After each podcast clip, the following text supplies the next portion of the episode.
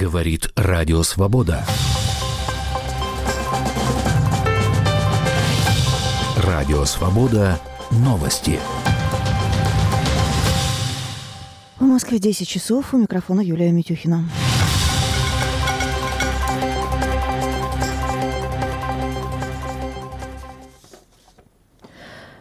Городе Карабулак в Ингушетии вечером в субботу неизвестные вступили в перестрелку с полицией. В Национальном антитеррористическом комитете заявили, что сотрудники правоохранительных органов ведут бой с группой боевиков, планировавших преступления террористической направленности. Это цитата. На видео с места событий слышны звуки одиночных выстрелов и автоматных очередей. После по жилому дому прилетает снаряд, на кадры попадает взрыв, сообщает Кавказ Реалии.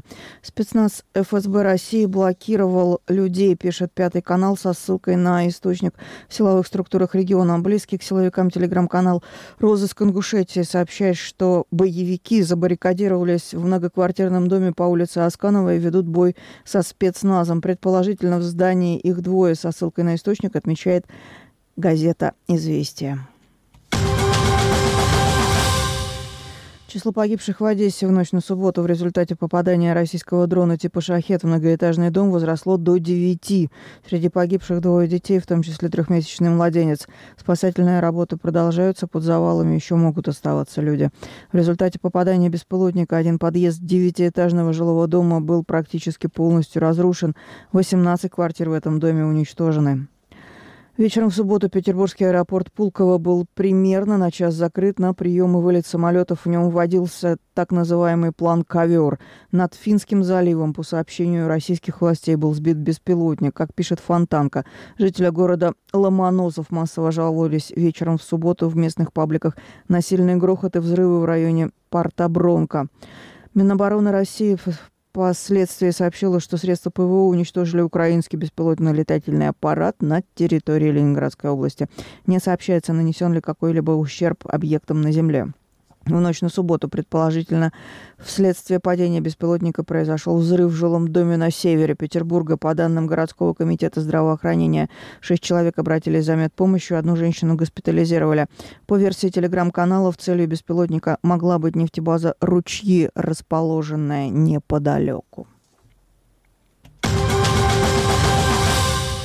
Вчера, на второй день после похорон оппозиционера Алексея Навального, люди продолжили приносить цветы на его могилу на Борисовском кладбище на юго-востоке Москвы. Некоторые приносят также записки со словами, обращенными к Навальному.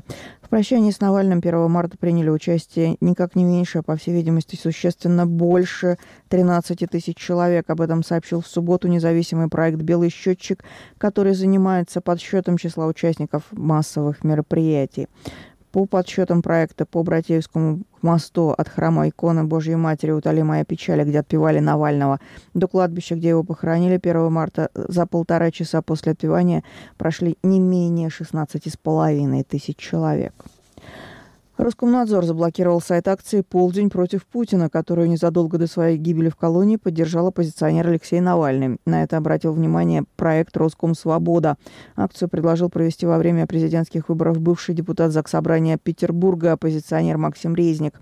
Суть акции заключается в том, что людям, выступающим против Владимира Путина, который баллотируется в президенты на пятый срок, предлагается 17 марта в день выборов прийти на избирательные участки одновременно в полдень тем самым, по замыслу инициаторов акции, противники Путина покажут свою массовость и при этом не нарушат действующее законодательство. Тем, кто придет на участки, предлагается голосовать против Путина за любого из трех кандидатов или портить бюллетень. Представители армии Германии заявили телеканалу ЗДФ, что считают подлинную опубликованную главредом прокремлевского телеканала «Арти» Маргарита Симоньян запись разговора высокопоставленных военных Бундесвера о гипотетических поставках крылатых ракет «Таурус» Украине. В воскресенье Минобороны Германии подтвердила берлинская студия телеканала АРД, что имел место случай прослушки. Представитель Минобороны сообщил, что по нашей оценке был перехвачен один разговор, имеющий отношение к ВВС. Симонян опубликовала запись вероятного разговора 1 марта в опубликованном аудио. Собеседники обсуждают самостоятельное управление ракетами украинскими военными без присутствия военнослужащих Германии на территории Украины. Радио «Свобода». Новости. Настоящие